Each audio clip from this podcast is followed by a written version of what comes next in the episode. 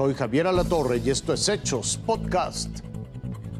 El presupuesto del año próximo dejará una enorme deuda a los mexicanos. Se trata de una cifra histórica. El gobierno federal ejercerá un presupuesto de 9 billones de pesos para el 2024. Esto es 4.3% más que este año y casi 20% de aumento respecto al inicio del sexenio. Este es un presupuesto que no se había visto antes. Gran parte de este presupuesto, bueno, se va al costo financiero de la deuda. Estaríamos viendo un efecto como de contratar deuda para pagar deuda, lo cual sí es preocupante. Para empezar, el sector que contará con los mayores recursos será el del bienestar, con un incremento del 25.17% respecto a este año. Aquí se engloban los programas sociales que ya estaban y otros de reciente creación, como las becas Benito Juárez, apoyos que se otorgan en efectivo.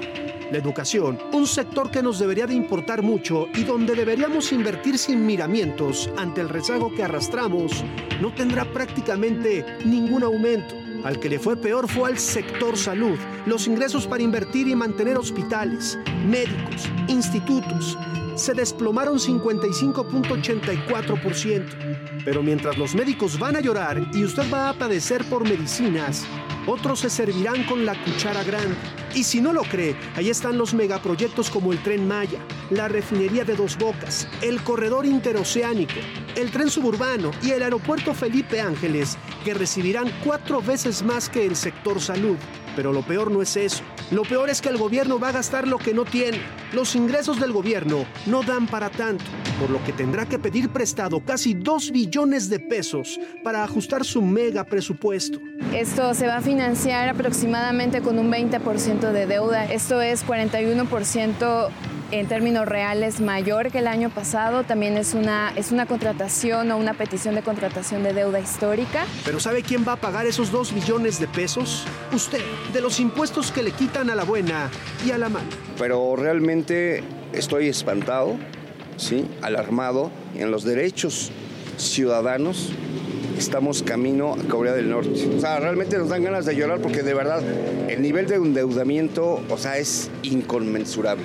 Roberto Domínguez, Fuerza Informativa Azteca. Alerta en Baja California Sur ante la llegada del huracán Norma.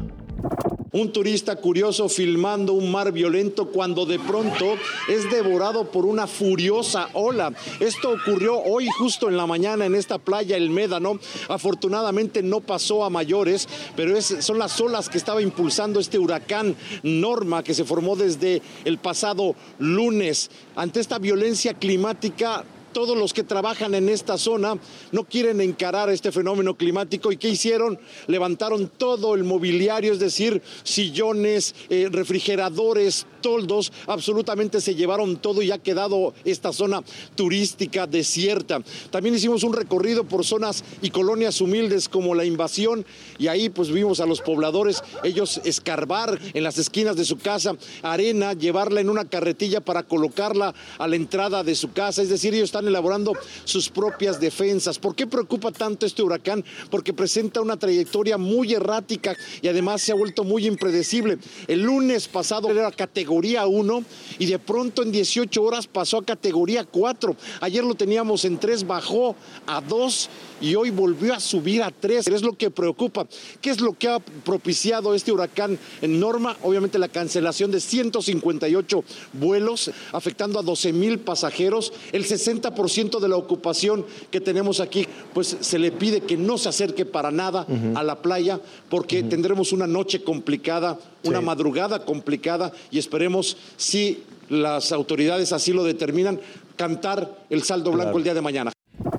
Hasta aquí la noticia, lo invitamos a seguir pendiente de los hechos.